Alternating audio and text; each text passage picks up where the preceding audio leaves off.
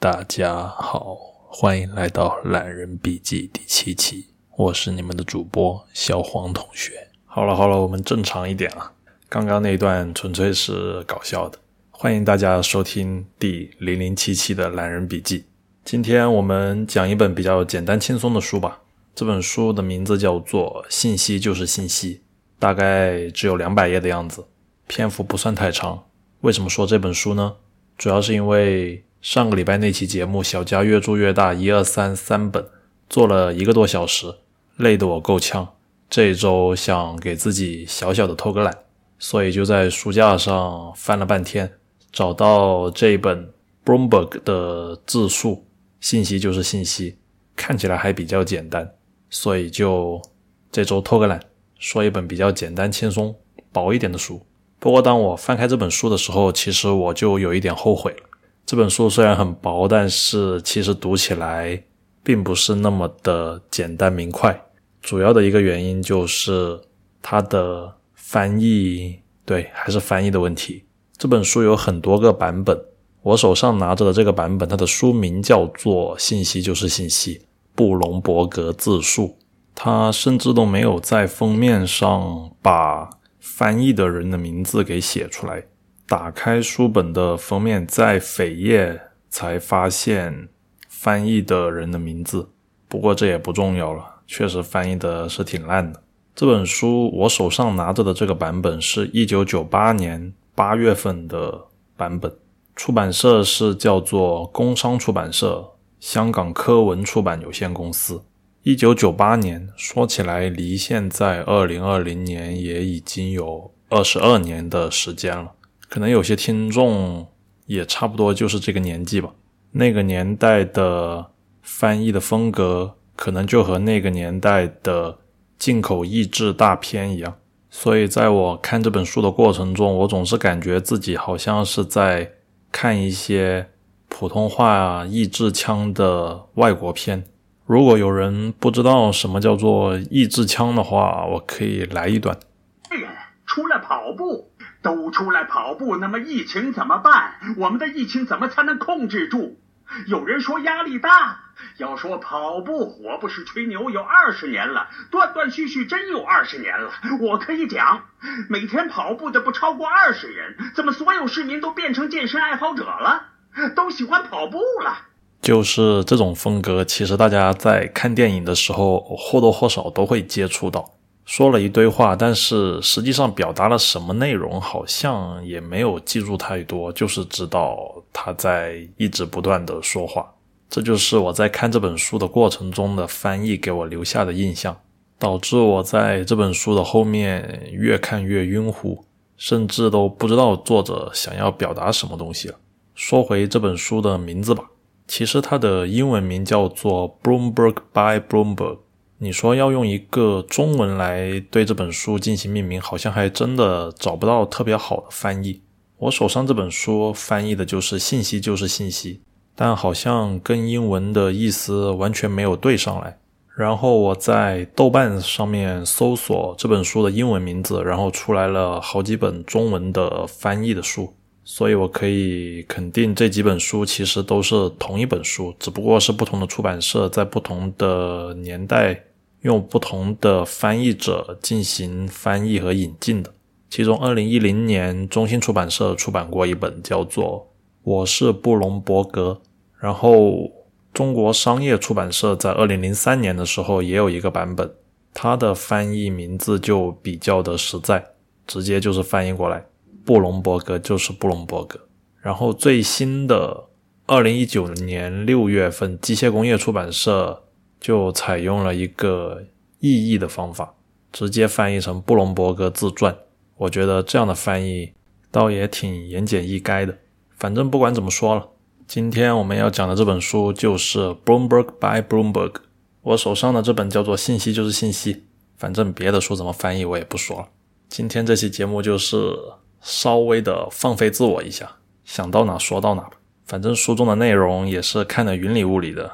这期节目以轻松休闲、放松为主。为什么想到要说这本书呢？除了前面说的上个礼拜那期节目做的太长了之外，还有一个原因就是我个人因为对金融有一些兴趣，那么每个对金融有兴趣的人肯定都听说过一个信息行情的终端，叫做 Bloomberg。我肯定也听过，但是 Bloomberg 我自己是没有用过的。它给我的有两个印象，第一个印象当然就是贵，是那种非常贵的贵。在做这期节目的过程中，我又去网上搜索了一下。Bloomberg 终端的费用是一个月两千美元，那么折合成人民币的话，就是一年差不多十五万人民币。当然，这种大公司它的收费都不会说是一刀切的，因为我曾经上过 Bloomberg 的官方网站，想看一下他们的收费标准，但是他们在网站上是没有相关的收费标准的，都是每一单生意每一单生意这样量身定做，这可能也是他们。做公司业务做的比较多的原因吧，并不是特别多的面向个人。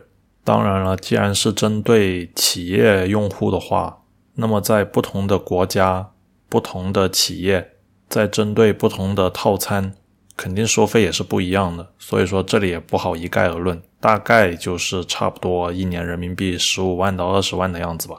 作为一个提供信息的终端，这样的收费确实是。超出了绝大多数人的想象和可负担的范畴。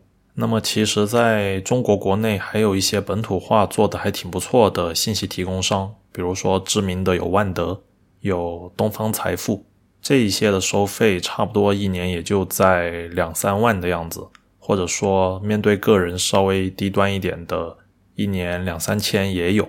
所以我就一直很好奇，为什么？或者说，凭什么 Bloomberg 的终端可以收费收的这么贵，而且还可以在全球范围内获得如此大的关注量和使用量？Bloomberg 终端给我的另一个印象就是它信息的齐全，感觉在 Bloomberg 客户端上，你可以找到任何你想要知道的信息和数据。起码我在研究一些金融问题的时候，我在网上也会自己搜索一些。新闻或者说数据，我知道大部分其实都可以在 Bloomberg 的终端里面找到，所以我也挺好奇的，它是如何去管理它这样的一个数据信息库。也就是说，我想知道信息是如何产生、如何进行收集、分析、制作，然后进行储存，然后数据是如何进行传送和销售的。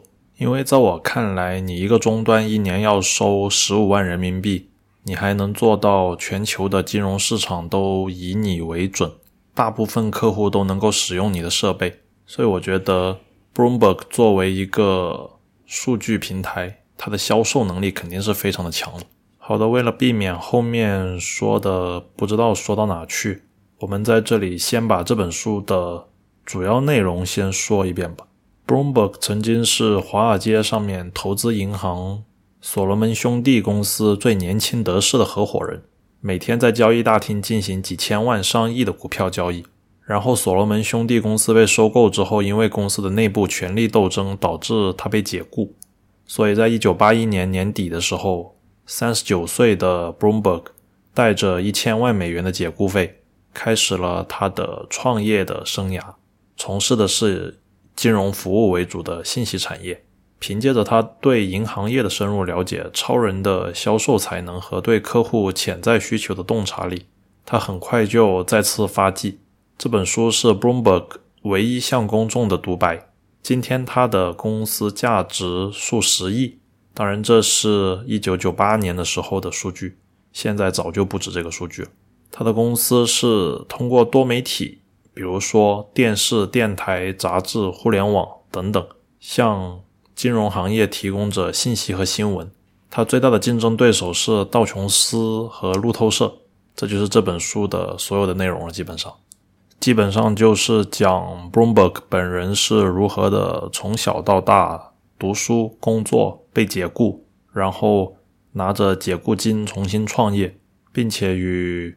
道琼斯和路透社等等的一些大的企业竞争，如何的又做到了市场的领导者，并且还在节节胜利、高奏凯歌，就是这么样的一个内容。好了，下面我们可以随便扯了。首先，Bloomberg 他本人是一个走到哪算哪的一个人，在书中起码是这么描述他的。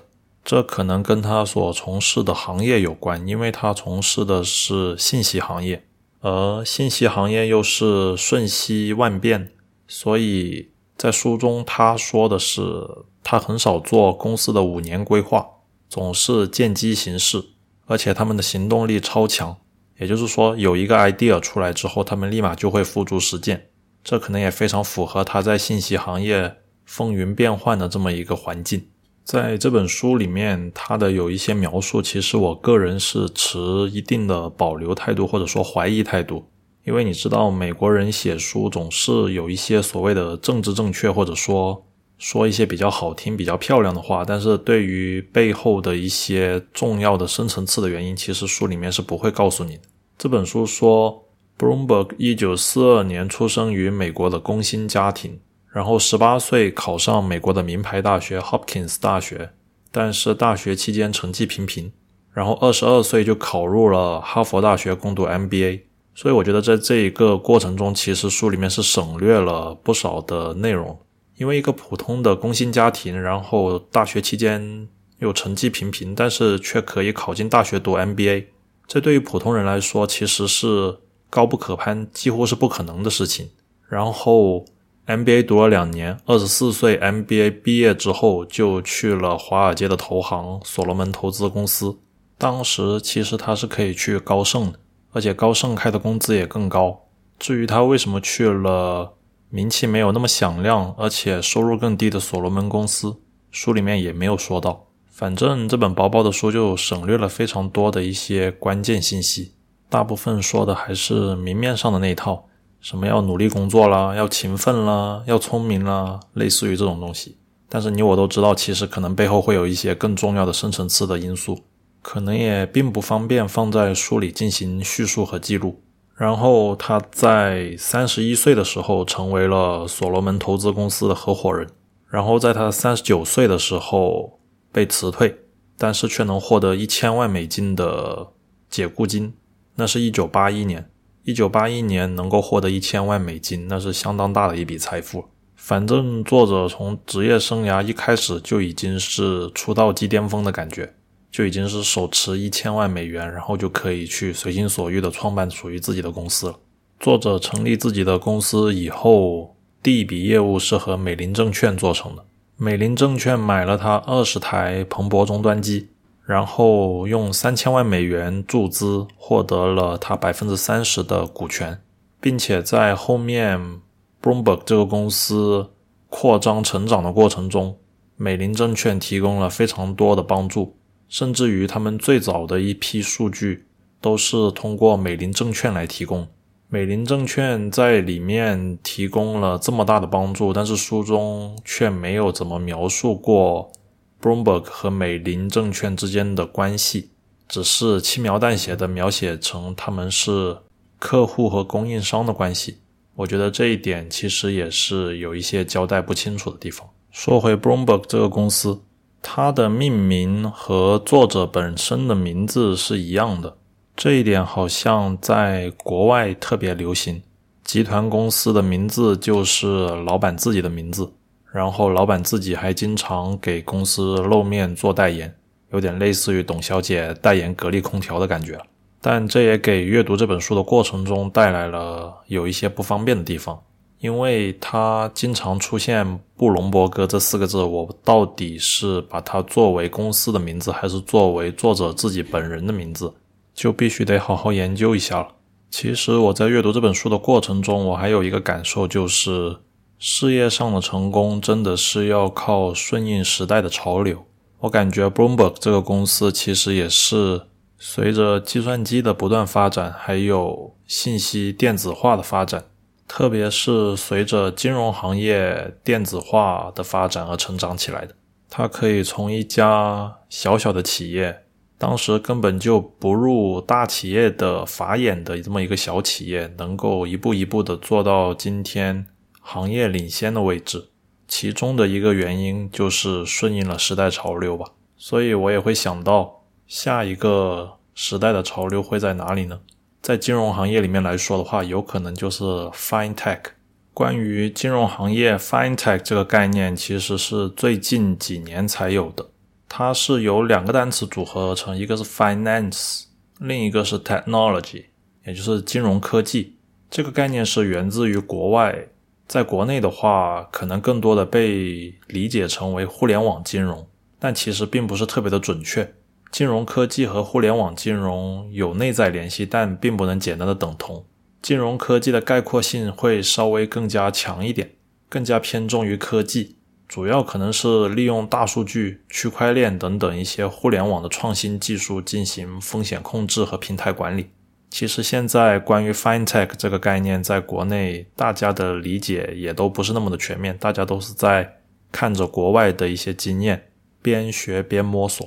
但我觉得，属于 Bloomberg 的那个时代，可能慢慢的在离我们远去，或者说逐渐的被类似于 Bloomberg 这样的巨头公司所把控。下一个机会可能就在 FinTech 这个地方。比如说马云说的，数据是新时代的石油。那么在大数据的时代，谁能够掌握这一些数据，谁肯定就是掌控了未来。而 Bloomberg 肯定也意识到这个问题，所以说他们现在的数据来源肯定是比我们普通人要多得多，而且他们在这个行业投入的资源也会非常的多。别的不说，就是遍布全球的记者数量都是一笔不小的开销。再加上，其实我在网上了解到，彭博的工作其实与其说它是金融行业。它更像是一个 IT 行业，或者说一个新闻行业，整个公司可能也是销售部分占了一个比较大的比重，因为他们现在做的是二十四小时乘以一周七天全天候不停的新闻播报，覆盖了报纸、杂志、图书、新闻网站、广播电台、电视节目，内容包括经济、金融、时事和政治，基本上就是包罗万象。这样的话，其实单靠记者去写稿或者发表，其实根本是来不及的。他们现在有很多的所谓的 AI 人工智能，所谓的电脑自动写稿件，很多数据或者说新闻稿件都不是由人来写的，都是电脑自动抓取数据然后进行发布。所以说，我在网上看到曾经在 Bloomberg 工作过或者说正在 Bloomberg 工作过的人，他们发表的一些个人的感受，就是说。在彭博社，可能你觉得自己做技术的话，你更像是一个 IT 的编程人员，或者说你更像是一个报社的记者。如果你是做销售的话，你可能更像一个营销人员。那种营销其实就是说去和企业或者说个人去推销彭博机，打开市场。毕竟这个是公司的最大的利润来源。彭博社这整个公司和金融行业好像。除了它的内容是关于金融之外，它好像自己和金融行业的关系并不是那么的大。另外，由于彭博社它主要做的是企业业务，也就是 to B 的业务，这样导致其实他们的业务会比起个人用户 to C 端更加的容易，因为企业的付款能力会更强。很多时候，你只要服务好几个企业，其实你的公司就饿不死了。但是如果你要 to C 端的话，你想想现在全中国人用的微信，你如果打败不了微信的话，你基本上排名第二，你是很难生存。但是如果你是针对于企业用户的话，你只需要在小范围服务好那么三五个企业，其实你每年的营收就已经相当的可观，可以维持你的公司正常的运转了。而且公司客户的要求并不会像个人客户要求那么苛刻，个人客户因为受众量太大。随便一个小小的 bug，或者说一个设计没有设计好，可能客户就会把你抛弃。而且你即使做好了，你还要考虑怎么样向个人用户收钱变现。但是如果是对于企业用户来说的话，提供服务收取服务费，这是天经地义的事情。而且企业其实要求并不会那么的苛刻，只要你能够承诺他们一定的售后服务就可以了。所以说，针对这一点的话，Bloomberg 他们的风格就是。先把业务给揽下来，先承诺，然后再去研究如何去实现。先把产品给做出来，大不了后续再快速的进行一个迭代。这也是他们能够快速扩张长大的一个技巧。而且很多企业他们其实并不缺钱，他们手上有这么一笔预算，你要做的只是去帮他发现他们的需求，他们自己手上有钱，但是并不知道自己需要什么。这个时候你只需要告诉他，我手上有好用的东西，你来买就可以了。所谓的帮别的公司发现需求，比如说欧洲有一家非常大的办公软件的公司，叫做 SAP。这个软件其实我是用过的，刚用的时候其实觉得怎么用怎么不顺手。但是因为是企业统一采购，所以你作为一个雇员的话，你是没有话语权的，你只能去适应这么个软件。用着用着发现，哎，其实也就那么回事，也就用上手了。但是如果你是针对个人用户的话，个人用户是不会去适应你的软件的，他发现你的软件不好用，他立马就会换别的软件，这也是 To B 业务的一个优势所在。好了，接下来我来念几段这本书中我标出来的印象比较深刻的段落和句子吧。其中有一个是针对于公司的价值观的，我们的主要资产不是技术数据库，也不是专用的通讯网，甚至不是我们的客户，而是我们的雇员。我们在设计这一切的时候，都是以我们的企业文化为中心。其实我看到这一段的时候，我的感觉就是，老板又在吹牛。所有的公司都说自己是以企业文化为中心。果不其然，在这一页的最后，这本书又透露了，在 Bloomberg 工作是有末位淘汰制，业绩处于后百分之十的员工将会被裁员。当然，书中会给一堆合理的解释。但是我觉得有末位淘汰制的公司，另一方面又说雇员是他们最大的资产，其实我觉得就是有一些双重标准的感觉。另一个是谈和客户的关系的，给我的印象也比较深刻。Bloomberg 公司一贯以来对新老客户一视同仁，他们所有产品的价格政策都是尽量的多优惠最好的客户。什么叫最好的客户？也就是所谓的忠诚的客户。比如说，你的公司只有五个人，但是你买它五台机，它就会给你比较大的优惠。如果你有一百个人，只买它十台机，可能你的优惠并不会那么多。在对待客户这个方面，Bloomberg 他们的立场坚定是非常重要的。就好像我们有时候去续订一本杂志，如果你第一次不续订它，它第二次会给你一个优惠，你也不理它，它第三次它可能会给你一个更大的优惠。其实，在这一点就让人很不明白了。为什么有的公司会去给那些最不想理他们的客户更大的优惠呢？如果我作为他们的客户，我第一时间就按原价续费了，那我的心理感受应该是非常的不好的。那我明年我还会再做一个好的顾客吗？所以说应该要善待客户，给按时续费的顾客最大的优惠。还有一段也是说公司和员工的关系的，Bloomberg 早就宣布过，我们绝对不会重新录用离开公司的人。除非你是由于家庭原因，为什么呢？因为比如说两个人并肩在公司工作，一个人离职了去追求他所谓更远大的前程，另一个人把两个人的工作都捡起来干，然后在关键的时候抛弃公司的人发现外面的前程并没有特别远大，又希望回来，这样的叛徒他们是不会接受的。而且在他们的公司里面，他们是没有高级经理的专用停车场等等。如果你想一下车就进公司门，那么你就早一点上班。人为的制造等级差异没有任何意义，因为这问题不在于公不公平的问题。如果人为的制造了等级差别，那么就相当于我们时时都在提醒基层员工，他们不属于上层。那么你真的会指望基层员工与公司同甘共苦吗？在 Bloomberg，大家要一起享受经济上的成功，员工的忠诚就是一切。这本书里还有一段是讲到广播媒体的，我在读的时候就想起了这个 podcast 的电台，给我的印象也挺深的。广播媒体自开始使用以来就没有什么重大的技术改进，为什么它还能生存呢？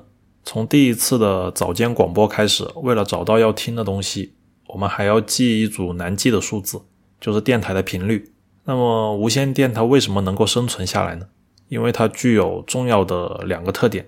一个是移动性，另一个是灵活性。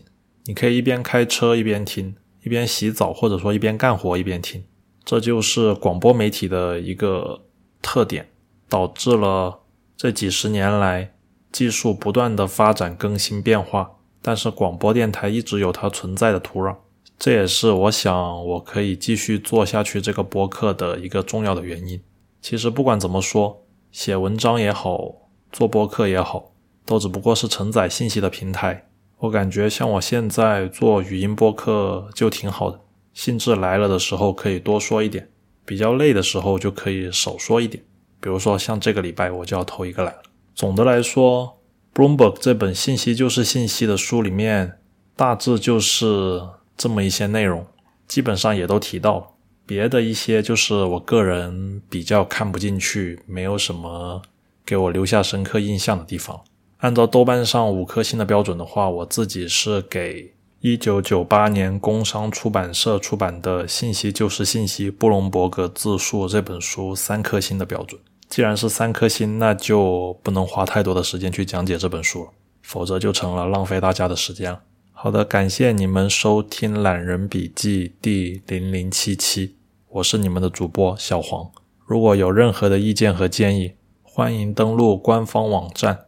lazy dot best l a z y 点 b e s t lazy dot best 那里有关于懒人笔记博客节目的所有信息。我们下周再见，拜拜。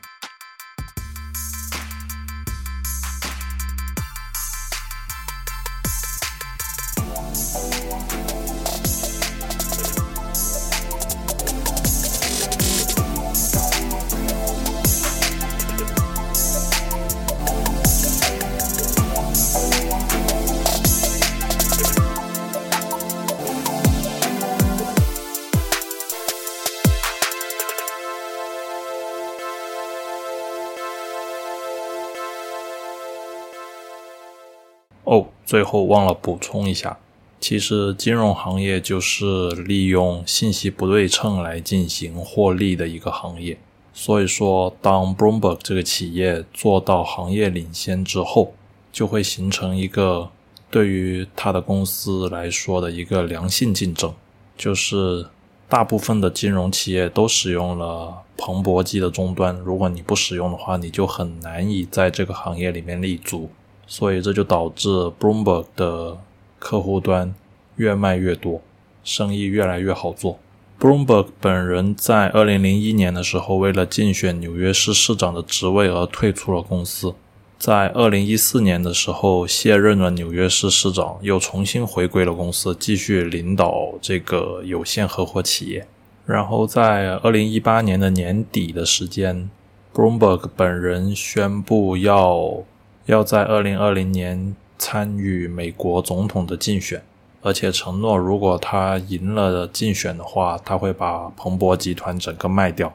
到了今年二零二零年，其实我们也能看到，Bloomberg 他本人确实是参与了美国总统的竞选，只不过他在竞选的过程中被现在的 Donald Trump 喷得体无完肤，川普甚至直接就叫他 Mini Mike。